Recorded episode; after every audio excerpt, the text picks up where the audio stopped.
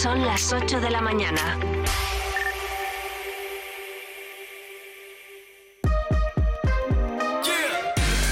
Vive Burgos con María Cristóbal.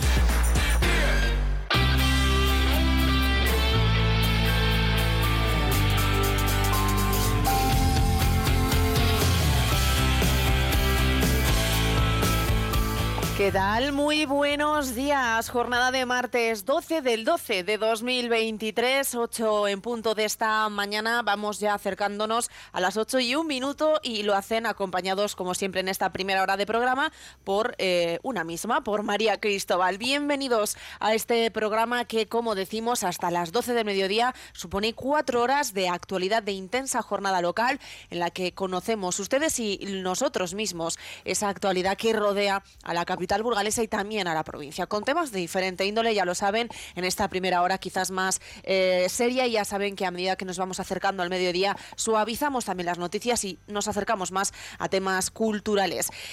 Todo ello desde las 8 de la mañana hasta las 12 del mediodía en este programa. Y recuerden que si se pierden alguna de las entrevistas y quieren volver a escucharlo, pueden hacerlo también a través de nuestra página web viveradio.es, donde están nuestros podcasts colgados, todas esas cuatro horas de programación y también los servicios informativos locales de esta casa de las 2 y de las 3 de la tarde. Recuerden también que tenemos ese teléfono móvil 618 581 941. No pierdan detalle de este teléfono porque va ser muy útil, ya lo está haciendo eh, a nivel de sorteos y también porque pueden comunicarse con nosotros y con los invitados del programa. Recuerden de estas cuatro horas, no solo de esta primera, a lo largo de esta mañana, de todas las mañanas, de lunes a viernes, pueden utilizar este teléfono móvil 618-581-941 para comunicarse con nosotros y con los invitados. Dicho esto, vamos a comenzar a desvelar quiénes van a ser los invitados, qué temas vamos a tratar en esta primera hora.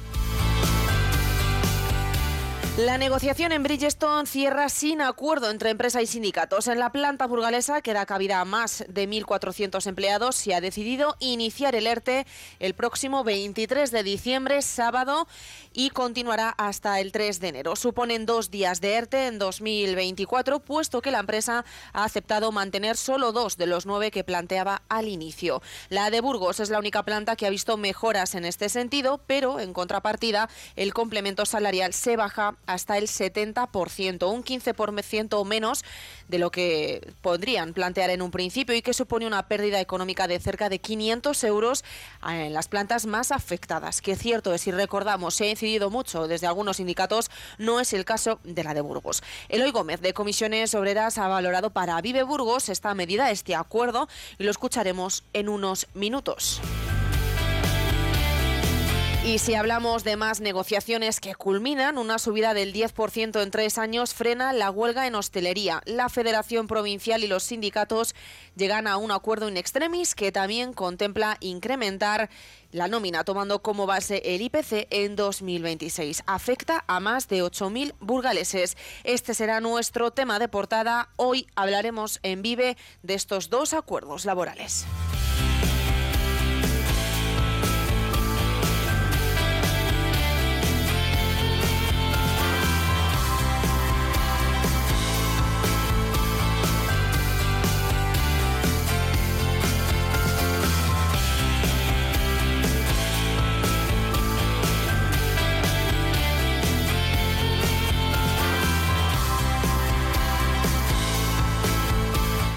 Más noticias que debemos saber a esta hora. Pruebas sí, más trenes no.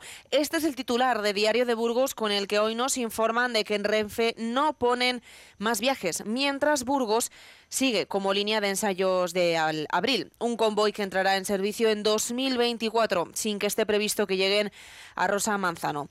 Lleva varias noches ya realizando test de homologación en la alta velocidad. También podemos leer que todo apunta a que no se instalará la fábrica de llantas en la capital burgalesa.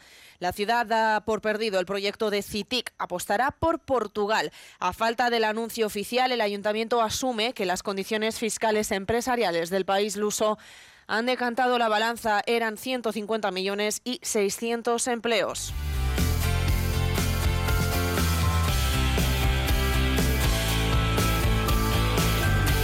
El presidente del Servicio de Movilidad y Transportes del Ayuntamiento de Burgos, José Antonio López, ha lamentado las trabas del Partido Socialista a la hora de solventar los desaguisados heredados de la gestión del socialista Daniel de la Rosa, dice el propio José Antonio López. López se ha expresado de este modo tras el último consejo del SAMID celebrado eh, con los representantes también del grupo municipal del PSOE y también de Vox, evidentemente, se han negado los del PSOE, dicen desde ese consejo, a incorporar un punto de urgencia en el orden del día, según recoge el ayuntamiento en un comunicado. El punto en cuestión hacía referencia a un reconocimiento extrajudicial de crédito por un importe de 557.000 euros, correspondiente al mantenimiento y reparación de autobuses urbanos. Dice Antonio López, el PSOE dejó caducar este contrato en abril sin tener dispuesta la prórroga o unos nuevos pliegos, por lo que las facturas correspondientes al servicio figuran como reconocimientos extrajudiciales de crédito, mientras el actual equipo de gobierno está tratando de solucionar esta situación contractual. Este punto del orden del día no se había incluido en el Consejo por un error técnico, motivo por el que el presidente del Summit planteaba su incorporación por el procedimiento de urgencia. Dicen que desde el Partido Socialista se negaron y por ello mm, hablan de las trabas para solventar y recordamos esa calificación del equipo de gobierno desaguisados heredados del PSOE.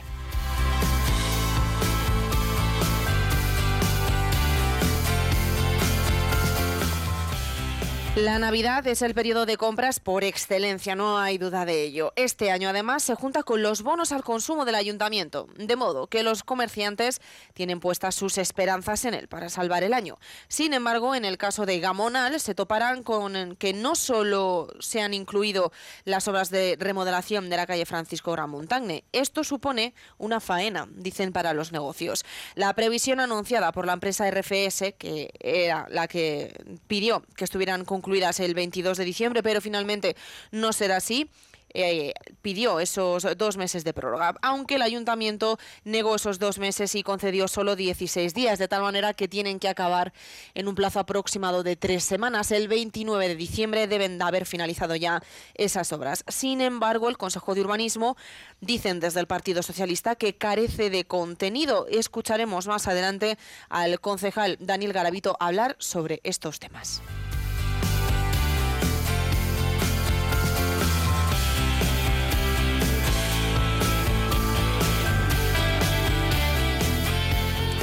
Bomberos de Burgos presentará el próximo miércoles, mañana a las 10 de la mañana en el Salón de Actos del Grupo Antolín Ingeniería, el proyecto para la creación de fichas operativas en industria en la ciudad de Burgos.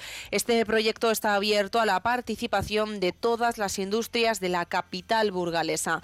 Las fichas están destinadas a mejorar la seguridad en las intervenciones de bomberos en establecimientos industriales con el fin de salvaguardar la vida de los trabajadores intervinientes o bienes de cada establecimiento y minimizar el impacto de la emergencia y también agilizar lo máximo posible la vuelta a la normalidad productiva. Con este objetivo, el Servicio de Bomberos del Ayuntamiento de la Capital ha programado una presentación con Antolín Ingeniería para explicar a todas las empresas interesadas el proyecto. Será presentado por zonas, dada la importancia y extensión del tejido industrial de Burgos. El miércoles mañana se invita a participar a las empresas de la zona Burgos Este. Ya en el año 2024 se va a programar la presentación en otras zonas del polígono, en este caso de Villa Lonquejar o el Monte de la Abadesa.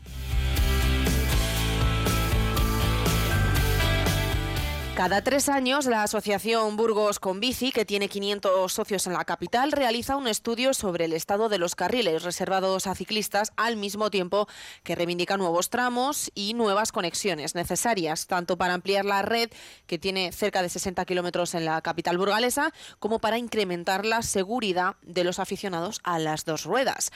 Eh, la entidad valora eh, hay que decirlo, de forma positiva las intervenciones del actual eh, equipo de gobierno y también del anterior. No en vano, dicen, en este ejercicio se ha estrenado el carril de la Avenida de los Reyes Católicos y han empezado las obras de calle Vitoria. El bipartito se ha comprometido a ejecutar el de la calle López Bravo en el polígono de Villalonquejar, precisamente, que une eh, Villa Toro con eh, las Cortes, también ese lo han valorado. Y hoy nos explica sobre esto Israel Salcedo, secretario de Burgos con Bici, cuál es la opinión de esta asociación.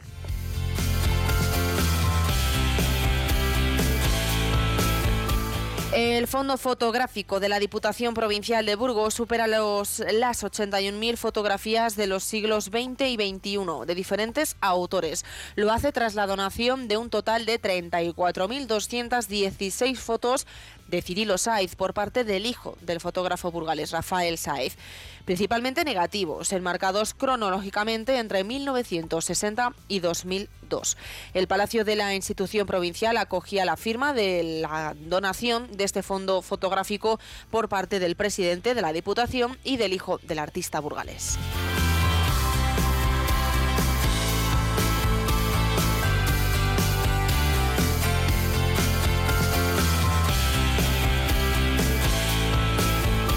Alcaldes de la zona de Estepar piden a la Diputación de Burgos que aplace la obra de acondicionamiento de un tramo de la BV, BUV 1008 previsto desde ayer hasta el próximo 22 de diciembre, al menos hasta consensuar una alternativa con los pueblos afectados, como señala el regidor de Quintanilla Somuño y diputado provincial socialista Alberto Azofra. Su localidad es una de las afectadas por el corte del tramo de carretera que les comunica con Estepar y Burgos, junto a las localidades de Arroyo de Muño, Arenilla de Muño, Mazulo de Muño y Villavieja de Muñoz. Representantes de estos núcleos poblacionales se han presentado en la carretera junto a medio centenar de vehículos para solicitar el retraso de este inicio de trabajos y solicitar a su vez una reunión con la empresa interesada en los mismos que tiene por objetivo facilitar los transportes involucrados en la construcción del parque eólico La Muela Santi Uste.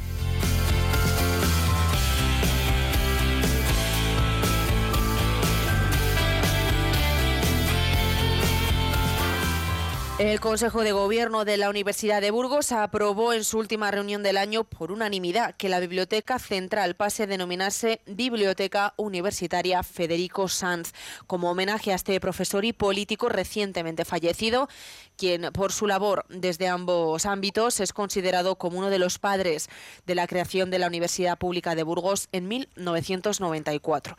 Asimismo, los miembros del Consejo de Gobierno acordaron remitir al Consejo Social de la UBU órgano encargado de su aprobación los presupuestos de la institución para el ejercicio 2024 que ascienden a 86,2 millones de euros, cifra prácticamente similar a la de los presupuestos 2023. El objetivo del documento se fija en el mantenimiento del equilibrio presupuestario.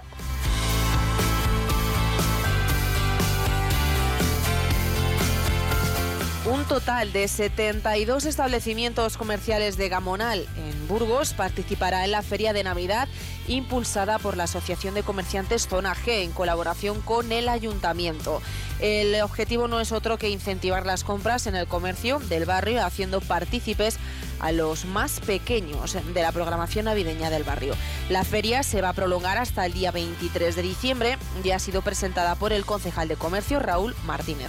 La feria tendrá como protagonista un Mickey Santa Claus que recorrerá desde ayer lunes y hasta el día 23 los diferentes establecimientos adheridos a la iniciativa y podrá recoger las cartas con los deseos de los más pequeños. La presidenta de la asociación, Victoria Vélez, ha explicado que el objetivo de esta feria es dinamizar las compras y dar un impulso a las ventas, apoyando al comercio y animando el barrio. Caritas centra su campaña de Navidad en el programa de Mujer eh, con el lema Tú tienes mucho que ver. Solicita el respaldo económico de la ciudadanía y la sociedad burgalesa a su labor con las mujeres vulnerables. El sostenimiento económico de Caritas Burgos depende sobre todo de las aportaciones de socios y donantes, ya sean particulares o empresas. La partida de recursos propios alcanzó el año pasado un 68% de los ingresos, lo que permitió ayudar a más de 7.000 familias burgalesas. La campaña de Navidad busca incrementar el número de socios y de donantes para cubrir aproximadamente los 50.000 euros anuales que requiere el programa de mujer, que este año celebra su vigésimo aniversario. El último poemario de Alejandro Garmón, La determinación del hombre bala, constituye una experiencia en la que el lector recorre en cada texto los ecos de su propio pasado desde la perspectiva del presente. El autor comentará este trabajo con el público en un encuentro que tendrá lugar mañana miércoles a las 8 de la tarde en el que estará acompañado por el poeta burgalés José Gutiérrez Román. Tendrá lugar en la Plaza de España, en el Salón de Actos de la Plaza de España, con entrada libre hasta completar aforo. Y con este encuentro, la Fundación Círculo culmina un año que ha sido especialmente intenso en su programación literaria. Recordamos que será mañana miércoles a las 8. Y ya viajamos hasta el sábado 16 de diciembre y a Prado Luengo porque el Club de Montañeros de la localidad tiene previsto realizar entonces, recordamos el sábado, la tradicional subida del Belén montañero al pico San Millán, que con 2.131 metros es el techo de la provincia de Burgos. Está previsto que parte del grupo salga de, Prado Luengo a las 8 de la mañana, otro grupo desde el refugio de Zarcia de Santa Cruz del Valle Urbión y otro desde Pineda de la Sierra. Estos dos últimos a las 9 de la mañana. Ambos se van a reunir en la cima a la una del mediodía. Ahí bueno, celebrarán las fiestas y, eh, como decimos, harán esa subida del Belén montañero.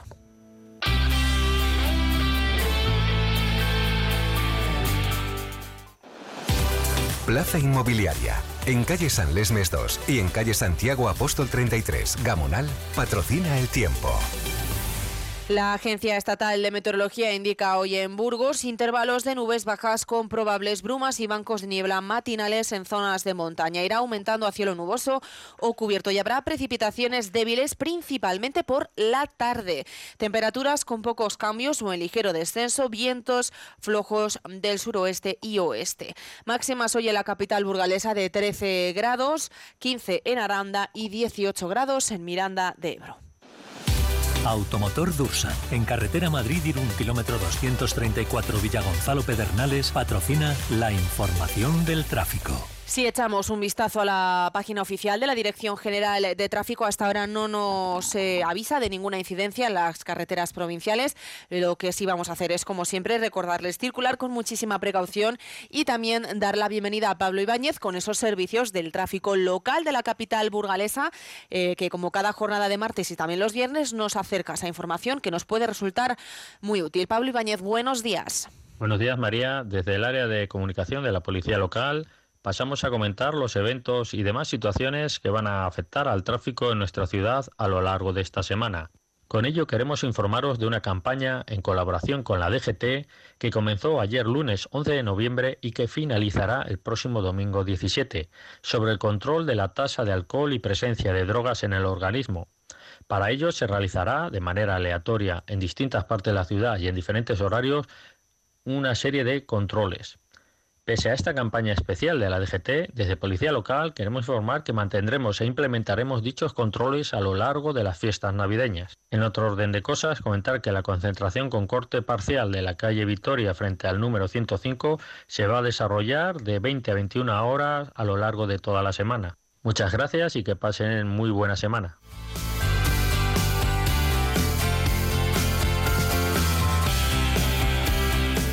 Bueno, pues analizada esta jornada, vamos ya a hablar de esos temas que nos importan, pero antes vamos a hacerlo con unos segundos de tranquilidad. Nos vamos un momento a publicidad y regresamos. ¿Que si llevamos gastos hipotecarios? Ganamos muchos procedimientos todos los meses, pero el tiempo se agota. Confía en nosotros. Y si tú ganas, nosotros cobramos. Eduardo Pastor Abogados. Contacta con nosotros en 947 72 26 96 o en empastorabogado.es. Recupera lo que es tuyo. La Junta de Castilla y León impulsa las inversiones y obras de tu ayuntamiento para que tengas unos servicios e infraestructuras modernas, eficaces y sostenibles. Porque nos importas, porque te lo mereces. En tu pueblo o en tu ciudad, aquí invierte Junta de Castilla y León. En Dursan regalamos los más grandes descuentos solo por Navidad. Tu coche de ocasión ahora al mejor precio con descuentos de 1.000, 2.000, 5.000 y más. Visítanos en Dursan, carretera Madrid-Girón, kilómetro 234 en Burgos y en automotordursan.com. No es nuevo, es Dursan. Más bici, venta y reparación de patines, bicis y máquinas de fitness BH. Más bici, todo tipo de accesorios textil y calzado para niños y adultos. Aprovecha nuestra liquidación de bicis de la gama 2023. Más bici, distribuidor oficial de la Pierre, Goss y Bronton. Esta Navidad regala salud, regala más bici. Visítanos en Francisco Sarmiento 13. Vuelve la Navidad a Coquelicot Flores. La ilusión crece, la magia envuelve nuestro espacio y queremos seguir creando momentos especiales. Este año os hemos traído talleres navideños familiares y para adultos. Además, disfrutaremos de un calentito chocolate rodeado de flores y buenas sensaciones. Inscríbete por teléfono en el 947 065 070 o visítanos en Reyes Católicos 9. Y volvemos de la publicidad para hablar, como decíamos, de este tema de portada que no es otro que los acuerdos laborales. Primero comenzaremos con el de Bridgestone y luego hablaremos también de ese convenio de hostelería que finalmente ha impedido ese acuerdo, la convocatoria de huelga que recordamos estaba planteada en un principio para esta campaña eh, hostelera de, la Navidad. Como decimos, comenzamos antes con el tema de portada laboral, pero por la parte de la planta burgalesa de la Bridgestone, que afecta a cerca de 1.400 trabajadores. Un acuerdo que recordamos eh, se cerró ya ayer, en la jornada de ayer, en esa reunión que tuvo lugar en Basauri, una reunión en la que ya la empresa debía de plantear sobre la mesa eh, la última de sus propuestas de cara al, alerte. Modificó su última intención, recordamos que hubo un acuerdo eh, o una intención de acuerdo el pasada, la pasada semana, que tras esto la última reunión tendría lugar ayer lunes y que en ella la planta de la Bridgestone tendría que poner sobre la mesa su propuesta final. Propuesta final que después valoraron los sindicatos. Comenzamos eh, con un apunte del, del sindicato de UGT porque nos han enviado un comunicado en el que dicen que la analizada la documentación presentada por la dirección de la empresa, es decir, memoria e informe técnico, que están diseñados ¿no? para dar un poco de cobertura legal a la decisión del, del ERTE, no queda acreditado si la medida que se plantea es la adecuada, justa o proporcionada, dicen desde UGT, para justificar esa regulación temporal del empleo.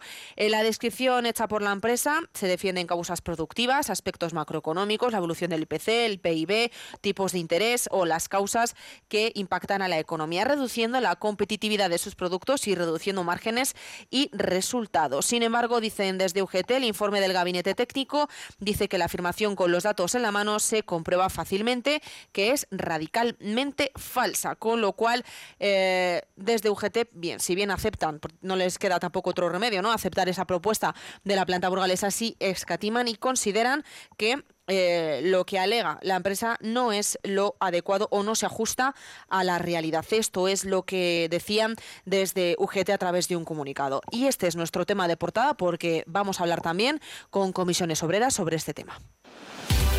Bricocentro, en carretera Madrid-Irún, Monte de la Abadesa y calle Vitoria 258, patrocina la portada del día.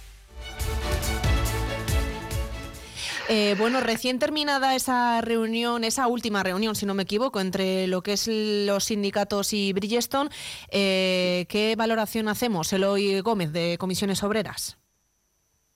Pues bueno, oye, no, da margen a, mucha valoración. la negociación ha terminado sin acuerdo y nada, hoy ha ratificado la empresa lo, lo que ha venido negociando estos días y, y nada, oye, el ERTE se va a aplicar, pero sin acuerdo. En, acuerdo. Sí, en concreto, ¿qué fechas de ERTE se estarían hablando? Porque la última noticia es que, bueno, la última propuesta que realizó la empresa eh, fue, de hecho, por ejemplo, eh, atrasar el ERTE que se estaba o que se va a comenzar del 23 de diciembre al 3 de enero, se hablaba, y luego días sueltos en esos seis primeros meses. ¿Cuáles son las fechas concretas que finalmente ha cerrado de manera unilateral? Entiendo que la empresa. Pues hombre, por lo que te escucho me, imagino que te refieres solo a la planta de Burgos. Y en la planta de Burgos al final ha quedado reducido a pues del, 23 al, al día 3 de enero y han quitado los demás días que había para el año que viene. O sea que esos nueve días que estarían hablando para 2024 en Burgos no van a darse de ninguna manera. No, no, de los, de los nueve les han dejado en dos dos días de ERTE en 2024. ¿Se ha estipulado qué días van a ser o los dejan abiertos a...? No, sí, son, son el día 2 de enero y el día 3. Ah, vale, correcto. O sea que estaríamos hablando de que el ERTE en 2023 sería desde el 23 de diciembre hasta el 31 de diciembre y luego esos dos días de ERTE de 2024 dan continuidad a ese periodo que empieza el 23 de diciembre, ¿no? Y luego ya en 2024 normalidad entre comillas porque no se prevé ningún ERTE por lo menos hasta fijado ahora mismo. Eso es, no, no, para, para Burgos no.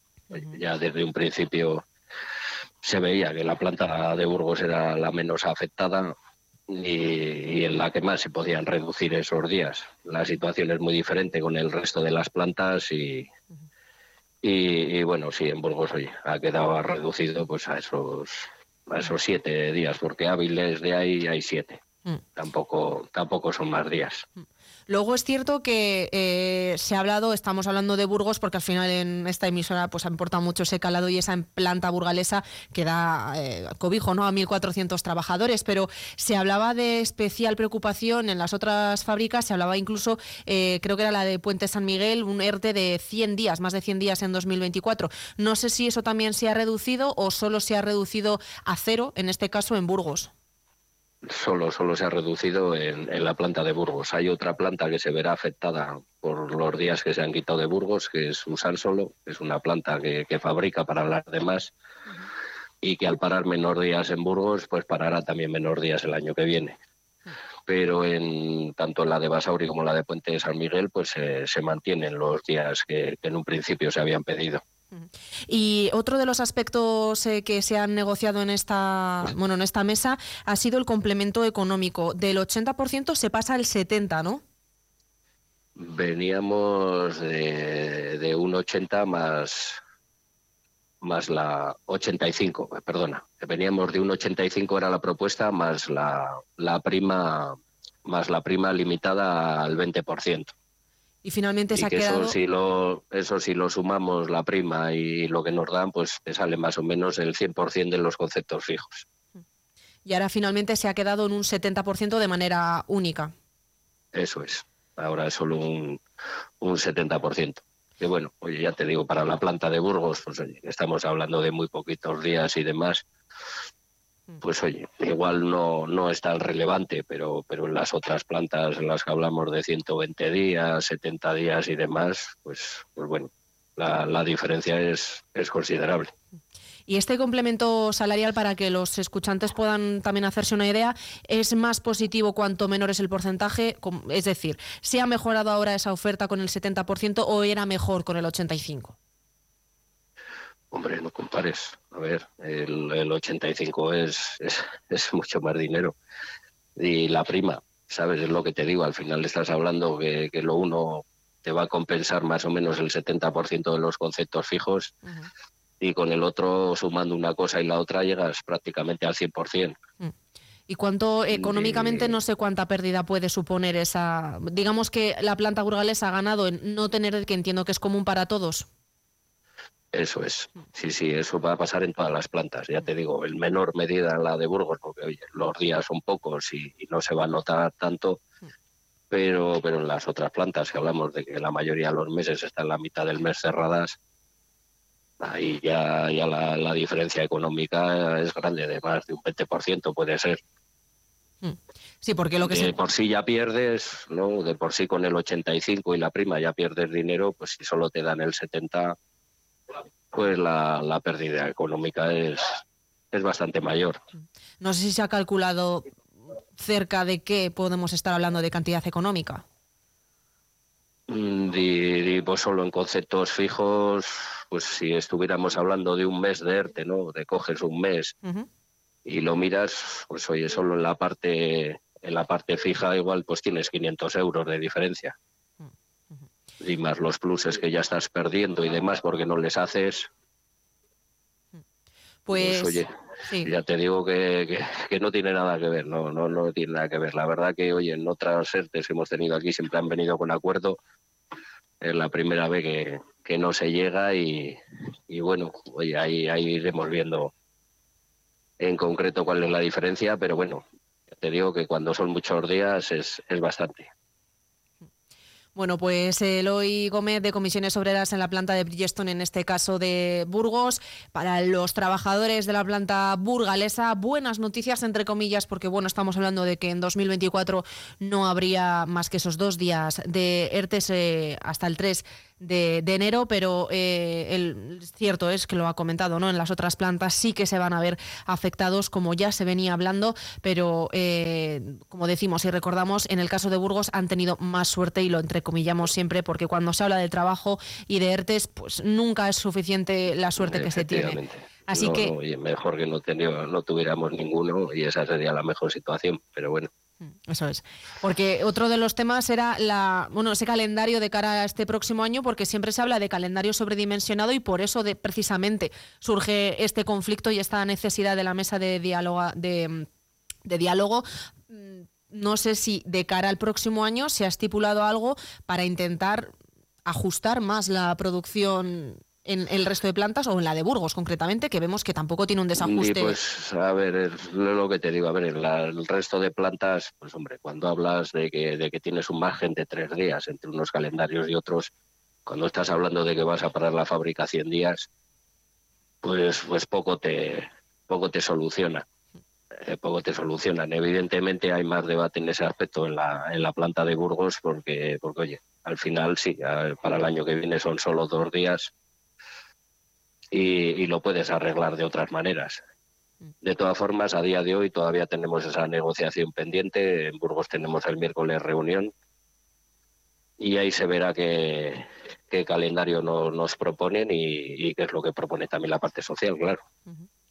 Pues ahora sí, Eloy, gracias por atendernos esta mañana con esa reunión fresca. Así que nada, mm, que pases muy buena mañana. Pues nada, igualmente. Muchas gracias. Bueno, pues estas eran las declaraciones del Sindicato de Comisiones Obreras, pero desde BV, porque también hemos conocido UGT, lo recordamos, desde BV han afirmado que no suscriben ese expediente de, del ERTE que la multinacional aplica en las plantas de España por no haber quedado acreditadas las causas y por lo recogido en el informe técnico en el que la empresa apunta a la necesidad de poder tener las manos libres para despedir el año que viene si la situación no mejora. Esta es la situación de BV, que va más o menos en la línea también de lo que hemos comentado de UGT, de, esa, ese informe en el que hablan de la necesidad eh, o de lo que justifica el, ERTE, pero en este caso desde BV van más allá porque dicen que esto abre la posibilidad de eh, despidos en el próximo año. Y más trabajo porque tras una maratoniana jornada de negociación entre la Federación Provincial y los sindicatos comisiones y UGT, ayer a última hora de la tarde se cerró el acuerdo para renovar el convenio de hostelería. Cerca de 8.000 trabajadores implicados en esta ocasión. Principal novedad es el incremento retributivo del 10% entre 2023 y 2025. El, el año en curso se va a aplicar una subida del 4% con los eh, devengos de atrasos y en los dos cursos posteriores será un 3% en cada uno de ellos y así llegar al 10% perdón, al 10%. Finalmente, en 2026, ambas partes acordaron aplicar un incremento igual al IPC con el que termine el año 2025. Es la misma propuesta que ofreció la patronal eh, el 23 de junio. Otro de los temas más polémicos por ambas partes y de los más comentados, entre otros por sindicatos, es el referente a eh, las bajas por enfermedad común. La empresa solo, o las empresas solo pagarán el complemento de la incapacidad laboral durante el primer año de baja, concretamente el 100% hasta el día 180 y luego hablaríamos de que cubren un 90% desde entonces hasta el final del año, es decir, hasta el día 365. Luis Mata es el presidente de la Federación de Hostelería que valoraba así este acuerdo. Al fin se ha alcanzado un acuerdo para la firma del convenio de hostelería. Se trata de un convenio a cuatro años donde, a nuestro entender, ganamos todos. Eh, se consigue, por un lado, la revalorización de los salarios de los empleados de hostelería así como una serie de mejoras que entendemos nos podrá facilitar la contratación, así como aliviarnos en cierto modo de cargas que ahora mismo nos están asfixiando mucho, como son las largas bajas. Y también valoraba este acuerdo desde Comisiones Obreras María Jesús González. Bueno, pues después de, todo un día muy intenso, eh, las negociaciones en el SARLA que hemos tenido han sido largas porque hemos estado mañana y tarde. Eh, al final hemos conseguido llegar a, unos acuerdos, acuerdos que creemos que son eh, bastante, bastante buenos. Eh, uno de ellos pasa porque, bueno, em, la firma del convenio será es un convenio a cuatro años, ¿vale? Creemos que está bastante bien. entre los que tenemos que destacar que la subida salarial va a ser de un 4% para el 2023, un 3% para el 2024, un 3% para el 2025 y el IPC para el 2026. ¿vale? Otro de los acuerdos es el periodo de lactancia, que los días eh, son 17 días, antes eran eh, naturales y ahora pasarán a ser eh, laborales. Creemos que eso está bastante bien. El seguro de accidentes, que también se ha subido a 30.000 euros. Y otro de los acuerdos que también creemos que era de bastante importancia era que las plantillas superiores a 12 trabajadores em, tuvieran el calendario laboral individual. Así un poquito a, grandes rasgos. Creo que ha sido un acuerdo bastante bueno, va a salir un convenio bastante curioso y que, eh, bueno, pues esperemos que, que, todo esto se llegue a cumplir como, como se debe de hacer. Y con esta jornada laboral, con este primer tema en el que hemos enfatizado y hemos conocido esos dos acuerdos, por una parte Bridgestone y por otro este de la hostelería, de, en total estarían afectados eh, pues cerca de 10.000 trabajadores, 8.000 de hostelería en toda la provincia, por otra parte, claro, y en lo que es la capital burgalesa 1.400, más o menos 10.000 en total. Vamos ahora a publicidad y regresamos para hablar de urbanismo. La Junta de Castilla y León impulsa las inversiones y obras de tu ayuntamiento para que tengas unos servicios e infraestructuras modernas, eficaces y sostenibles. Porque nos importas, porque te lo mereces. En tu pueblo o en tu ciudad, aquí invierte Junta de Castilla y León. ¿Que si llevamos gastos hipotecarios? Ganamos muchos procedimientos todos los meses, pero el tiempo se agota. Confía en nosotros. Y si tú ganas, nosotros cobramos. Eduardo Pastor Abogados. Contacta con nosotros en 947 72 26 96 o en empastorabogado.es. Recupera lo que es tuyo. En Dursan regalamos los más grandes descuentos solo por Navidad. Tu coche de ocasión ahora al mejor precio con descuentos de 1.000, 2.000, 5.000 y más. Visítanos en Dursan, carretera Madrid-Girón, kilómetro 234 en Burgos y en automotordursan.com. No es nuevo, es Dursan. Bueno, queremos hablar ahora de esa gerencia de urbanismo en el ayuntamiento de la capital burgalesa porque parece ser que, bueno, hay versiones diferentes y la versión de la oposición, en este caso del grupo socialista, es muy diferente a la que tiene el equipo de gobierno, ¿no? Algo que no le chocaría a nadie. Lo que sí que queremos hacer ahora es comentar con el anterior responsable de esta gerencia de urbanismo, Daniel Garavito, y actual concejal del Partido Socialista, la situación que se vive en, esa, en esos consejos y en esa gerencia de urbanismo. Daniel Garavito, muy buenos días. Hola, buenos días. Bueno, Daniel, en las últimas intervenciones que has realizado en el Ayuntamiento de la capital, has hablado de que la gerencia de urbanismo está falta de, ideas, ¿no? Por, por, decirlo de alguna manera, que no hay contenido en los consejos que se celebran. Bueno, no es falta de ideas, porque cada día nos desayunamos con una promesa más de lo que se va a hacer en el futuro, pero la realidad es que llevamos medio año yendo a consejos de urbanismo en los cuales el contenido es muy escaso, pero muy escaso. Comentaba el otro día que yo normalmente en los plenos acostumbraba a intervenir una, dos, tres veces, pues porque siempre llegaban temas de urbanismo de, enjundia a los plenos. Y está lo que va de legislatura, recuerdo una intervención con Almacenes Campo, que era un tema que dejamos cerrado nosotros, y creo que no he vuelto a intervenir en ningún pleno. Lo que quiero decir es que la realidad es que el día a día de la gerencia mm, va muy, muy, muy, muy lento. El otro día aprobamos expedientes que estaban atascados desde febrero prácticamente cuando hablamos de la gerencia de urbanismo, quizás es una de las áreas que más confusión pueden llevar a los ciudadanos, ¿no? Quizás es una eh, área muy técnica que a veces eh, al ciudadano se le escapa eh, de alguna manera los temas que se tratan, la importancia que puede llegar a tener. en estos meses que ya lleva el nuevo equipo de gobierno, ¿hay alguna iniciativa o algo que hayas echado de menos en esas gerencias de cara también a que los ciudadanos entiendan la importancia que tiene urbanismo en un ayuntamiento como es el de Burgos? No, hasta ahora vamos a ver. Eh, la agencia de urbanismo mm, es un barco que, por decirlo de una manera, tiene su inercia por sí sola Y claro, hasta ahora hemos visto en los medios eh, mucha idea de se hará esto, se hará lo otro, haremos esto, esta legislatura se hará, pero eh, eso no ha aparecido todavía en los consejos de urbanismo a los que asistimos los consejeros. Eso es lo que quiero decir.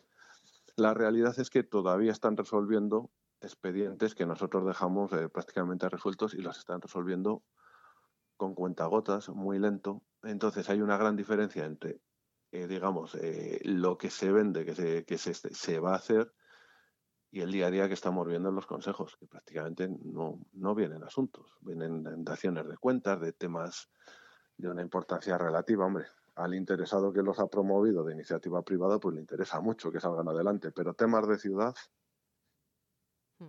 bueno, pues poca cosa. Mm.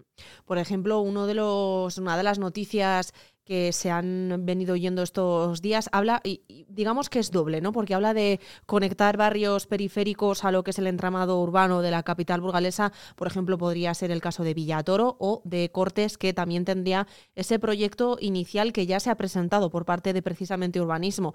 Eh, desde la responsabilidad que tú tenías en la anterior legislatura, de la que tienes ahora, no sé qué análisis podemos hacer de ambos proyectos, comenzando, si te parece, por el de Cortes y luego eh, hablamos mm, también del de Villatoro? Bueno, el de Cortes básicamente es un proyecto de, nuestra legislatura. Eh, se contrató por iniciativa del PSOE en la legislatura, en la última legislatura Javier Lacalle y se ha desarrollado en nuestra legislatura. ¿Y por qué no lo aprobamos? Por una sencilla razón, porque pulsamos la opinión del barrio y generaba muchísima división en el barrio, porque eh, esa senda peatonal eh, se hace a costa de quitar un carril de circulación, lo cual a unos vecinos de Cortes les interesa muchísimo y a otros no. Entonces, ¿qué pasa? Nosotros creemos que técnicamente era una solución buena, es la que promovimos nosotros, pero no quisimos aprobarlo hasta que no lo solicitara el barrio a través del distrito periférico, cosa que no sucedió. Ahora el equipo de gobierno lo aprueba y le preguntamos nada más en, el consejo que se celebró, donde se aprobó. Dijimos, pero ¿habéis hablado con el barrio? ¿Habéis hablado con la, asociación? Eh, ¿Habéis hecho pedagogía de, acerca de esta solución? Porque nosotros pensamos que es buena. De hecho, es la que hicimos nosotros. Ahora la aprueba, la aprueba el nuevo equipo de gobierno, pero lo único que dijimos es, mm, ¿de verdad habéis hablado con los vecinos y les habéis hecho ver que esta es la solución viable? A corto plazo y la que les interesa. Y nos dijeron, no, no, no. Y pues, pues eso. Nosotros no la aprobamos por ese motivo, hasta que no tuviéramos claro que el barrio lo demandaba. Lo que es cierto, Daniel, no es que en esos distritos, en esas juntas de distrito, es una, siempre se ha comentado, no es una espinita clavada que tenéis de la anterior legislatura porque no han terminado de funcionar y Cortes al final entraba dentro del distrito periférico que no es solo Cortes, ¿no? Al final es, eh, por ejemplo, Cótaro o Villatoro. se tendrían que poner un poco en, de acuerdo en base a este es el proyecto que nos interesa. Quizás decidieron impulsar otros, eh, pregunto, ¿eh? Puede ser, pero esto, si el proyecto estaba encargado. Me sigo en a finales de 2018 y hasta ahora, no sé, entre otras cosas, había que, haber, había que pedir una, un trámite administrativo, que es una autorización de uso excepcional en suelo rústico, y eso es lo que se, eh, se obtuvo creo que en mayo de este año. Es decir, el proyecto para aprobar está desde este verano, pero el proyecto está íntegramente impulsado por nosotros y la solución es la que se decidió en nuestra legislatura. Entonces, nada nuevo, a eso me refiero. ¿Qué, ha hecho el equipo de gobierno con esto? Aprobarlo. Ha, encargado el proyecto, ha hecho algún trámite, no ha hecho absolutamente nada. Simplemente se ha encontrado el trabajo hecho y han dicho, oye, pues esto tiene buena pinta, lo aprobamos. A eso me refiero que ese es el día a día de la agencia de urbanismo. Lo que llega es lo que nosotros dejamos hecho. Pues otro de los proyectos que, como decimos, también queremos hablar y que se ha presentado y en esta misma línea de conectar un barrio que está eh, actualmente separado, podríamos decir, de lo que es la ciudad de Burgos, del núcleo de la ciudad de Burgos, es la conexión, también esa pasarela, ese acceso peatonal, también compartiendo con bicis, de Villatoro con eh, lo que es el centro urbano de, la capital burgalesa. ¿Ese proyecto eh, sí nace de este nuevo gobierno o también, como estás diciendo, es una herencia del Partido Socialista? Vamos a ver, nosotros en la legislatura eh, que se cerró en mayo, lo que hicimos fue, a nivel urbanístico, habilitar que se pudiera hacer esa conexión. Me explico. Esa conexión siempre ha sido muy complicada porque al llegar al, al Carrefour, al centro comercial, no había espacio para pasar. Entonces, hicimos una operación urbanística para que Carrefour cediera el espacio necesario para que se pudiera hacer esa conexión. Eso es lo que hicimos. Bien, ahora, ¿qué ha hecho el equipo de gobierno? Anunciar que en septiembre, creo que de este, del año 2024, va a haber obras. Y yo lo que ya he dicho es, eh, pues si hay algo, si no hay algo que se me escapa, eso es materialmente imposible. O sea, quiero decir, ¿por qué? Porque a día de hoy no hay ni proyecto. Y, después de cuatro años gestionando la agencia de urbanismo, me conozco los plazos que llevan las cosas. Y voy a hacerlos por encima un poquito. ¿Contratar el proyecto? Pues tendremos suerte si en septiembre del año 2024 hay contratado un equipo que haga este proyecto. Luego llevará parte de 2025 a aprobarlo. Luego hay que dotarlo económicamente y contratar la obra. Eso nos lleva a 2026 mínimo. Y luego, si en 2027 se ha ejecutado la obra, sí, esa será competencia del actual equipo de gobierno. Pero lo que yo el otro lo que digo es que es un anuncio que está engañando al barrio. En septiembre de 2024 no va a haber obra, no puede haberla. Si es que no se ha dado ningún paso administrativo. Lo que es cierto, Daniel, es que esa, ese acceso peatonal de alguna manera tiene que llegar en algún momento, ¿no? Mm, si bien es cierto, nos estás comentando esos plazos y esa, ese lanzamiento ¿no? de la promesa, que quizás es lo que se critica en este caso, ese acceso peatonal tiene que llegar de alguna manera u otra porque venimos arrastrando promesas a lo largo de varias ya legislaturas que no terminan de culminar. No sé si es que hay algún problema eh, más allá de lo que nos has comentado o, ¿Por qué se complica tanto que Villatoro esté en este caso conectado con, lo que es el núcleo urbano de Burgos? Bueno, pues es un poco lo primero decir que estaremos encantadísimos de que se haga esa, conexión. Nos parece necesaria y ojalá me equivoque y se haga antes de lo, que creo que se va a hacer. Me encantaría poder decir, oye, me he equivocado dentro de dos años, pero me temo que, que no será así. ¿Y por qué no se ha hecho hasta ahora? Pues como digo, porque había un cuello de botella, o sea, no había espacio físico para hacerla al llegar a la altura del centro comercial. Y eso es lo que nosotros arreglamos. Esa es la operación urbanística. El urbanismo es una, en cierta manera, mm, gestionarlo es desagradecido porque es todo muy a largo plazo. Estás habilitando las cosas que se harán dentro de cuatro, de seis, de ocho años, pero claro, son fundamentales para la ciudad. Pues en nuestra legislatura lo que hicimos fue habilitar el espacio suficiente para que esa senda peatonal pudiera pasar al lado del centro comercial, porque antes no había ese espacio. Ahora sí, ahora Carrefour ha cedido el espacio suficiente para que se pueda pasar por ahí. Mm.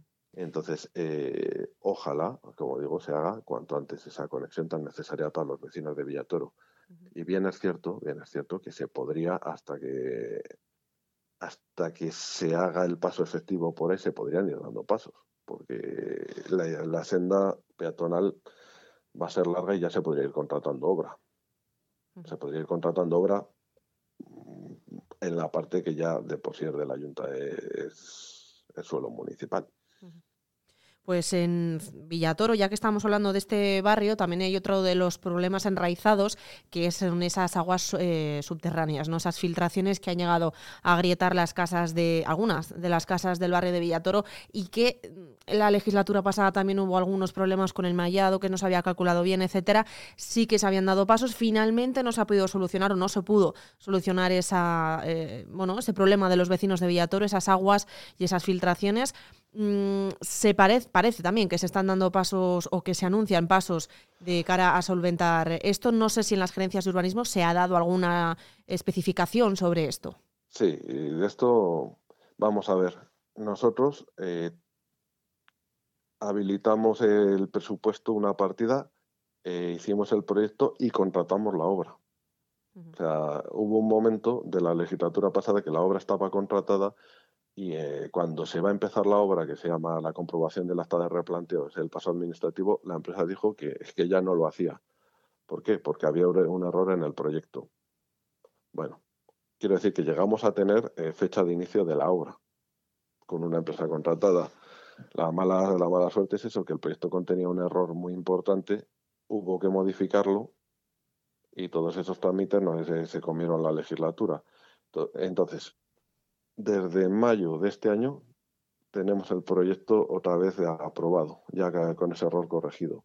Bueno, como quiero, como quiero reiterar que esta obra ya se contrató, con lo cual los pliegos para contratarla estaban redactados.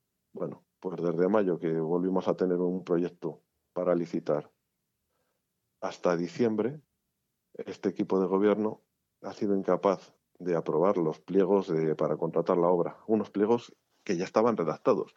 Es a lo que me refiero. Ha tardado siete meses en llevar a la gerencia los pliegos para volver a contratar la obra. Digo, pero si ya estaban redactados, ¿qué habéis hecho entre mayo y diciembre? A eso me refiero con lo que, digo que yo veo dos realidades, la que se está vendiendo de puertas afuera, de Seara, Seara, Sara y el día a día. digo, pues, lo que parece que sí que es una realidad, Daniel, y con esto iremos, vamos terminando, eh, porque es algo que lo que coincidís en todas las legislaturas, es que la falta de personal mina muchísimo proyectos, eh, ajustar tiempos, ¿no? Nos estás comentando que se comió la legislatura entera este proyecto de Villatoro, en parte por los plazos administrativos, que con ellos no se puede hacer nada, pero es cierto que se pueden eh, aligerar de alguna manera si tenemos en cuenta que el personal puede ayudar a agilizar todo este trámite. El problema de personal en el Ayuntamiento de Burgos también lo sufriste eh, tú en la anterior legislatura, porque es un problema que, como decimos, eh, viene ya y tiene largo recorrido, pero no sé si sobre esto eh, de alguna manera se puede buscar un consenso en, la, lo que es la corporación municipal que diga, bueno, vamos a poner fin, vamos a solucionar, ¿no? Quizás el mayor de los problemas, que es el personal, y de ahí quizás se vayan poniendo solución a diferentes áreas que todas ellas dependen al final del personal del ayuntamiento. Sí, sí, sí, sí está claro que es una necesidad del ayuntamiento y es necesario para el bien de Burgos. Y desde luego, desde luego, claro, es un poco lo que estoy viendo que está sucediendo. Se está anunciando, haremos esto, haremos los otros, lo otro, haremos... Digo, pero si no hay ni el presupuesto ni los medios para hacerlo. Entonces, claro, al principio de una legislatura es muy fácil por decirlo de una manera, vender proyectos que ilusionan. Pero claro, dentro de tres años y medio llegará el momento de rendir cuentas de lo que has hecho y lo que no. Yo siempre intenté ser extraordinariamente prudente con lo que se, podía hacer, se iba a hacer o se iba a conseguir contratar. Y bueno, pues por decirlo de una manera, casi deseo equivocarme y que al final eh, el equipo de gobierno, por el bien de Burgos, dentro de tres años y medio haya sido capaz de hacer las cosas que dice que, va a ser capaz de hacer. Pero me temo que no. Me temo que no. Dentro de tres años y medio creo que la mayor parte de lo que se está diciendo que se va a resolver no se habrá resuelto, porque creo que se están haciendo planteamientos poco realistas. Pero, ¿y hay consenso en las gerencias de urbanismo? Quiero decir, eh, Partido Popular y Vox tienen esa mayoría absoluta en lo que es la, el, pleno del ayuntamiento o cualquier consejo, lo, por al final cómo se gestionan los el número de representantes tiene mayoría absoluta, pero ¿hay algún consenso o hay alguna comunicación fluida en todo lo que es la corporación en diferentes áreas? Pero bueno, estamos hablando ahora de urbanismo, ¿no? ¿Algún, ¿Alguna conversación de tú a tú que permita también agilizar esto? porque cuando se entra en un conflicto, en un debate sobre un tema, un proyecto concreto, también se pueden alargar los plazos. No sé si está habiendo oportunidad de que el Partido Socialista, en ese caso, interactúe con el Gobierno de cara a mm, mejorar iniciativas o proyectos de urbanismo. Mm, vamos, yo desde el principio eh, el trato personal creo que puedo decir que está siendo exquisito por todas las partes y siempre, pero por activa y por pasiva he dicho que tengo la mano tendida a, que se nos consulte cualquier tema, se alcance consensos eh, en temas sobre todo que son tan a largo plazo y por la ciudad. Es que no puede ser de otro modo y de hecho eh, también me, me, gusta decir, porque para que lo escuchen los oyentes, que en urbanismo muchísimos temas eh, salen por unanimidad. Pues porque son temas que no tienen ningún sesgo político ni ideológico, sino simplemente proyectos que son buenos para Burgos. Y ahí nosotros, desde luego, estamos. En la, legislatura anterior mm, voy a correr un tupido velo, pero desde luego nosotros estamos votando muchas cosas en el mismo sentido que el equipo de gobierno. Pues eh, Daniel eh, Garavito, que fue responsable del, área de urbanismo en la anterior legislatura y además es eh, lo profesional, bueno, trabajador dedicado a, a, esta materia. No sé si desde tu experiencia crees que hay un proyecto de urbanismo que pueda ser fundamental llevar a cabo en Burgos en estos próximos años. Yo veo fundamental la, que se continúe impulsando eh, lo que nosotros dimos nacimiento, que es la generación de suelo industrial. Nosotros dejamos una modificación de plan general en marcha para generar 4 millones de metros cuadrados de suelo industrial y eso me parece capital, capital para la ciudad, porque es el futuro económico de esta ciudad.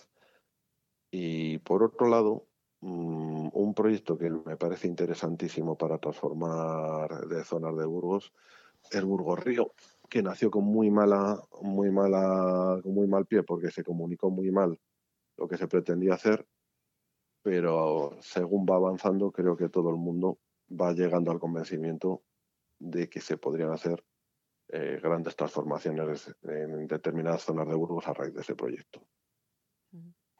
Bueno, lo que critica el actual equipo de gobierno quizás es el presupuesto desmesurado, ¿no? Estamos hablando de 14 millones de euros vamos a ver si algo tiene ese proyecto es que se puede hacer por fases. No tiene un presupuesto asignado. Es un concurso de ideas que habla. A la, cuando se organiza un concurso de ideas, tú tienes que prever qué es lo máximo que podrán llegar a cobrar o a, o a gastarse. Porque tienes que tener una, una horquilla temporal, eh, una, una horquilla económica que te permita estimar cuánto se te puede llegar a gastar.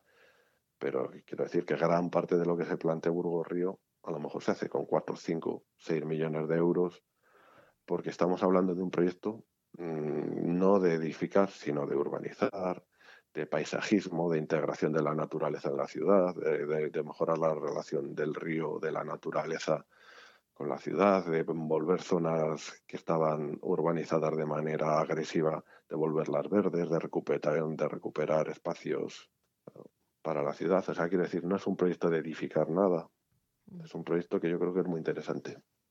Pues ahora sí, Daniel, nada más. Muchísimas gracias por atender a Vive Burgos. Estaremos pendientes de esas próximas noticias del área de urbanismo y nada más, que tengas muy buenos días.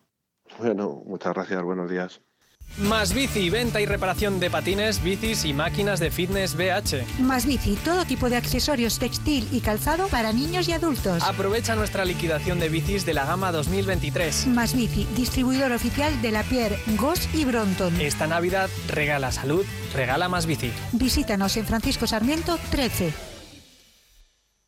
Vuelve la Navidad a Coquelicot Flores. La ilusión crece, la magia envuelve nuestro espacio y queremos seguir creando momentos especiales. Este año os hemos traído talleres navideños familiares y para adultos. Además, disfrutaremos de un calentito chocolate rodeado de flores y buenas sensaciones. Inscríbete por teléfono en el 947 065 070 o visítanos en Reyes Católicos 9. Vive Burgos con María Cristóbal. Abordamos ahora en este programa, en este magazine de Vive Burgos, el problema de ese entramado de carriles bici que tenemos en la capital burgalesa. Porque si recuerdan bien, en la semana de movilidad nos centramos en cada día eh, hablar con diferentes agentes de la movilidad y hablar de diferentes realidades en torno a un mismo paraguas, ¿no? Esa movilidad. Hablamos de peatones, hablamos de bicicletas, hablamos de peatonalizaciones, de comercios, de automóviles, es decir, valoramos ¿no? En, un gran espectro la movilidad en lo que es la capital burgalesa. Volvemos a hacerlo y en este caso de nuevo con Burgos con Bici, con el secretario, con Israel Salcedo, porque vamos a hablar con él de esa realidad que parece se mantiene en la capital burgalesa del eh, mal estado, podríamos decir, de los carriles bici en la capital burgalesa. Cuando decimos eh, mal estado, Israel, buenos días, no sé si nos equivocamos, estamos exagerando o nos quedamos cortos. Bueno, eh, dependiendo con, con, qué nos comparemos, ¿no? O con qué ciudades nos comparemos. La verdad es que Burgos tiene una extensión bastante maja de carriles bici, pero falta, o sea, tiene bastantes fallos, ¿no? O sea, todavía nos quedan, por ejemplo, conexiones unos con otros, que son los, los, que, hemos, los que hemos denunciado en este último informe que, que hemos, que hemos emitido este mes. Eh, y luego, bueno, hay ciertos barrios en, la capital que, que, todavía no tienen acceso en bicicleta, ¿no? O sea, por ejemplo, Entonces, bueno, sí que tenemos unos fallos gordos y a veces falta mantenimiento en los carriles bici. Ahora detallamos algunos de los casos que, que son flagrantes, ¿no? Sí, precisamente nos eh, comentabas ese informe en ese último balance que se ha realizado desde la Asociación Burgos con Bici, que recordamos que tiene cerca de 500 socios en lo que es la capital. Se habla de cinco puntos negros ¿no? en, lo que es el entramado de la ciudad, es decir, cinco espacios, cinco áreas de carril bici que necesitan casi, podríamos decir, urgentemente mejoras y adecuarse un poco a la realidad del ciclista. Pues sí, la, verdad es que tenemos detallado todo el mapa de, carriles bici y Burgos y además también tenemos detallado todos los puntos en los que sería necesaria una intervención. ¿no? Entonces, esta vez hemos destacado cinco que realmente los hemos destacado porque son de muy fácil, de una muy fácil solución, porque es cuestión de, de unir dos carriles bici que prácticamente están al lado. ¿no? Entonces, entre ellos, pues eh, está el puente de Castilla. No sé si los, oyentes eh, saben que en, el paseo de la isla hay un carril bici, pero cuando llega a la rotonda de Castilla, resulta que muere y no tienes continuidad ni siquiera para, para pasar el puente y llegar hasta la avenida de Palencia. Entonces hay una intervención muy, muy fácil, podría conectar esos dos carriles bici y hacer que pues, estas personas, sobre todo las más vulnerables, pudieran ir seguras desde un carril hasta el otro, porque si no al final pues acabamos viendo todos los días como los ciclistas acaban invadiendo la acera porque se sienten más seguros por ahí, ¿no?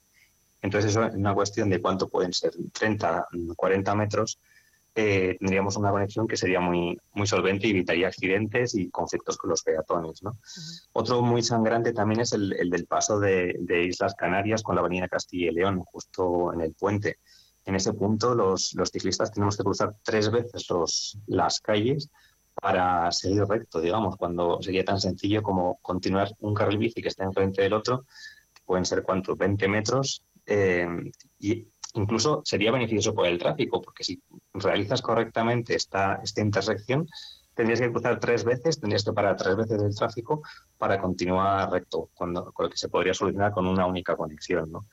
Eh, también pues, tenemos en, el caso de San Roque, justo al lado del, del, Alcampo, es un caso exactamente idéntico. Cruzamos tres veces la carretera para continuar rectos. Eh, pues eso, tres veces que te expones más a, los coches eh, que, se pueden evitar con, un pequeño tramo que, que, conectase el carril bici con el que tenemos enfrente.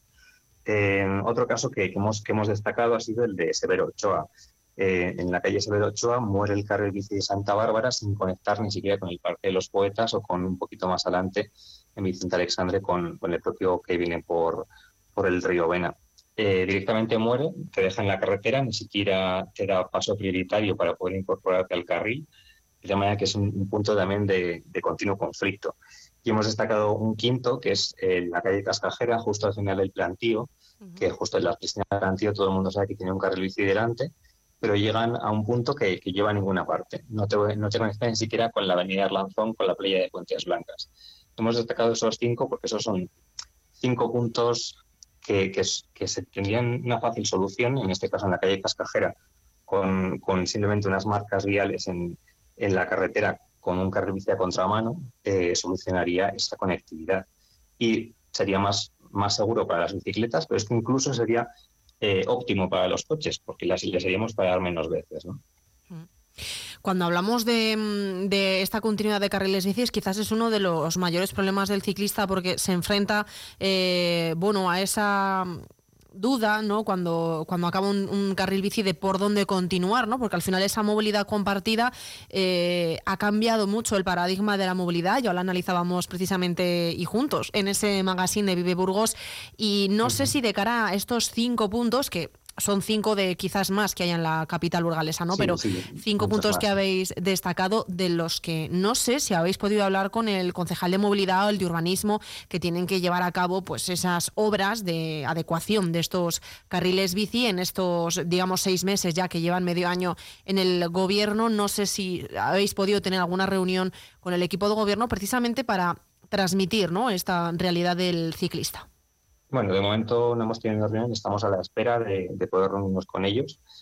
Eh, de momento eh, estamos contentos tanto con, el equipo anterior de gobierno como, como el actual, que, sí que parece que están apostando por la movilidad de ciclistas. Eh, y tanto el anterior que en el, el carril bici más destacado ha sido el de Reyes Católicos, que, ha sido, yo creo que ahora mismo es el mejor carril bici que tiene la ciudad y un modelo a seguir por todos los nuevos que se hagan, segregado, con eh, una anchura suficiente, en aglomerado asfáltico que evite que se creen, que se creen eh, charcos que pueden, que pueden deslizar la bicicleta, ¿no? Eh, parece que ahora se va a continuar con el de calle Vitoria y con, con el del polígono de Villalonquejar. Entonces creemos que, hay que aplaudir estas decisiones y, continuar avanzando en este sentido. Esperamos reunirnos pronto tanto con el concejal de movilidad como el concejal de obras públicas para poder transmitirle pues, este informe, todos estos puntos y sobre todo estas pequeñas soluciones que a veces en, política se empeñan en, hacer grandes infraestructuras ¿no?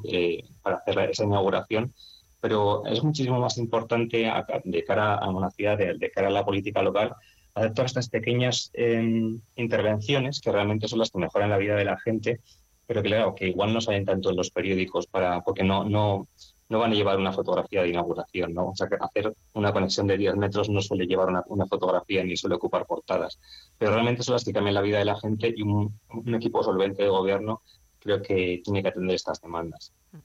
De cara a precisamente a atender demandas de diferentes colectivos, agentes de la movilidad, porque recordamos que no viene mal nunca decirlo, ¿no? Al final el ciclista comparte y, de igual manera, ¿no? Es algo mm, que se sincroniza y se, fusiona desde todos los prismas. El ciclista, peatón, automóvil, todos convergen en la movilidad, todos conviven y todos necesitan eh, que se adecúen un poco necesidades y, quizás ceder en unos términos para luego tú eh, como agente, en este caso ciclista, ceder en otros. ¿no?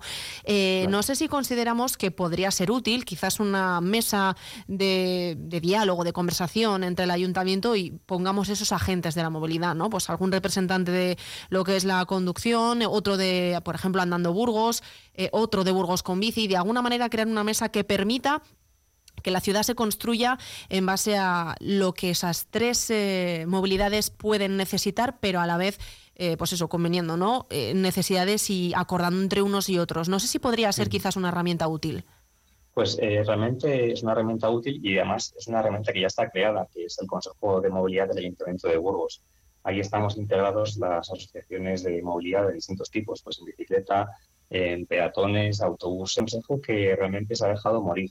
Lo único que sería necesario sería reactivarlo, o sea, reunirnos de vez en cuando y empezar a plantear estas cuestiones, estas pequeñas actuaciones por toda la ciudad, que igual que nosotros eh, demandamos pequeñas conexiones en los carriles bici, pues desde cualquier asociación peatonal pueden hacer lo mismo con pequeños pasos de cebra que, son necesarios para continuar una trayectoria lineal. Eh, todas estas pequeñas actuaciones creo que, que tienen encaje en, este tipo de consejos, de, de, mesas redondas, digamos. Mm. Y, por supuesto, animamos al equipo de gobierno a, a, volver a reactivar esto porque ya son herramientas que existen y que, que pueden ser muy útiles. Es que encima quienes andamos la ciudad somos quienes estamos sufriendo las, eh, las condiciones que tiene esta ciudad y precisamente somos los que estamos pensando constantemente en las soluciones que se pueden aplicar. Mm. Así que es como daros el trabajo hecho. ¿no? Mm. Fíjate que nos comentas, se ha dejado morir ese Consejo de Movilidad, pero no sé por quién se ha dejado morir o desde hace cuánto, por no dar quizás nombres, ¿no? pero desde hace cuánto no se reúne ese Consejo de Movilidad. por otra parte... Perdóname, por otra parte, claro, dejarlo morir no quiere decir reunirse, ¿no? Quizás uno se reúne, pero si es en vano, no sé hasta qué punto se puede pensar que se ha dejado morir antes, aunque se estuvieran reuniendo. Pero bueno, la pregunta que te lanzo sería, ¿desde cuándo se está dejando de reunir este Consejo? Pues hace, hace varios años que no, que se convoca.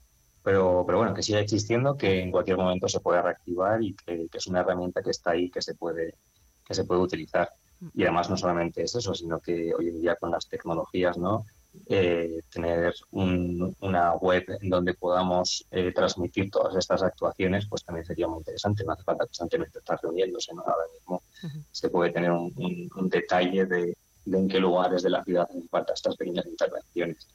Entonces nos comentas hace años entonces que se viene sufriendo no esa no convocatoria del Consejo de Movilidad, pero sí se habla en cierta medida en la capital burgalesa de movilidad. Me gustaría preguntarte por dos proyectos que precisamente acabamos de hablar con el anterior responsable de urbanismo, con esa de esa conexión que se va a hacer peatonal y que también va a ser compartida para ciclistas desde el barrio de Cortes y Villa Toro a lo que es el núcleo urbano de la, de la ciudad. Dos proyectos diferentes, pero pero que tienen esa cosa en común, ¿no? Compartir peatón y ciclista, ese espacio que, que una a estos dos barrios periféricos con lo que es el, centro urbano de Burgos. En este sentido, supongo que habréis visto noticias y tendréis una quizá primera valoración sobre cuánto o cómo de importante es esta, estos dos proyectos.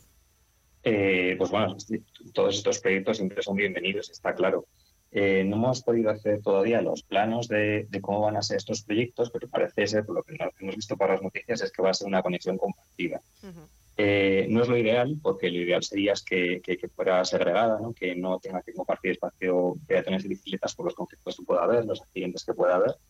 Pero dentro de lo que cabe son barrios periféricos y la, expectativa de, uso va a ser menor que, el, uso que puede tener en el centro como un carril bici como Reyes Católicos. ¿no? Entonces, eh, dentro de lo que cabe, pues puede ser una solución conveniente u óptima, digamos, para, para estos barrios.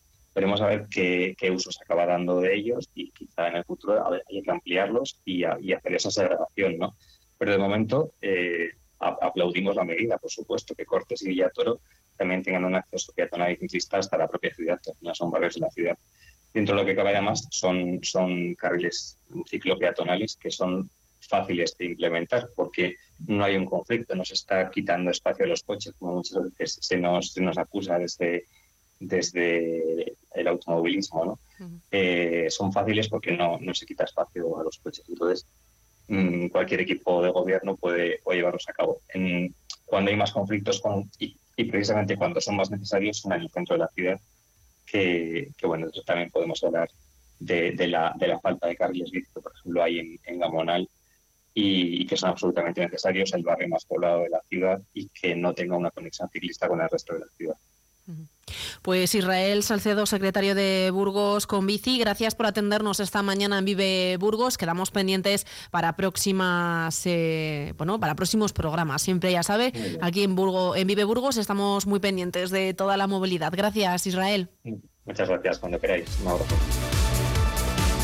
Pues nos vamos a despedir, pero antes les vamos a recordar que hoy tenemos que estar muy pendientes a partir de la una del mediodía o a una de la tarde, según como lo quieran ver, a partir de las 13 horas, porque en la ciudad de Las Rozas la, se juega la Copa del Rey, la Arandina y el Burgos conocerán sus rivales para la ronda de 16 avos de, como decimos, este, esta Copa del Rey. El rival de los ribereños saldrá de entre el Barcelona, el Real Madrid, el Atlético de Madrid o el Osasuna, mientras que al Burgos le tocará un rival de primera división de los 13 restantes del Bombo 2, es donde están equipos como el Athletic Club, Betis, Girona, Real Sociedad, Sevilla, Valencia o Villarreal. Así que muy pendientes a partir de las 13 horas, como decimos, habrá ese nuevo sorteo y conoceremos quiénes serán los rivales de estos dos equipos burgaleses.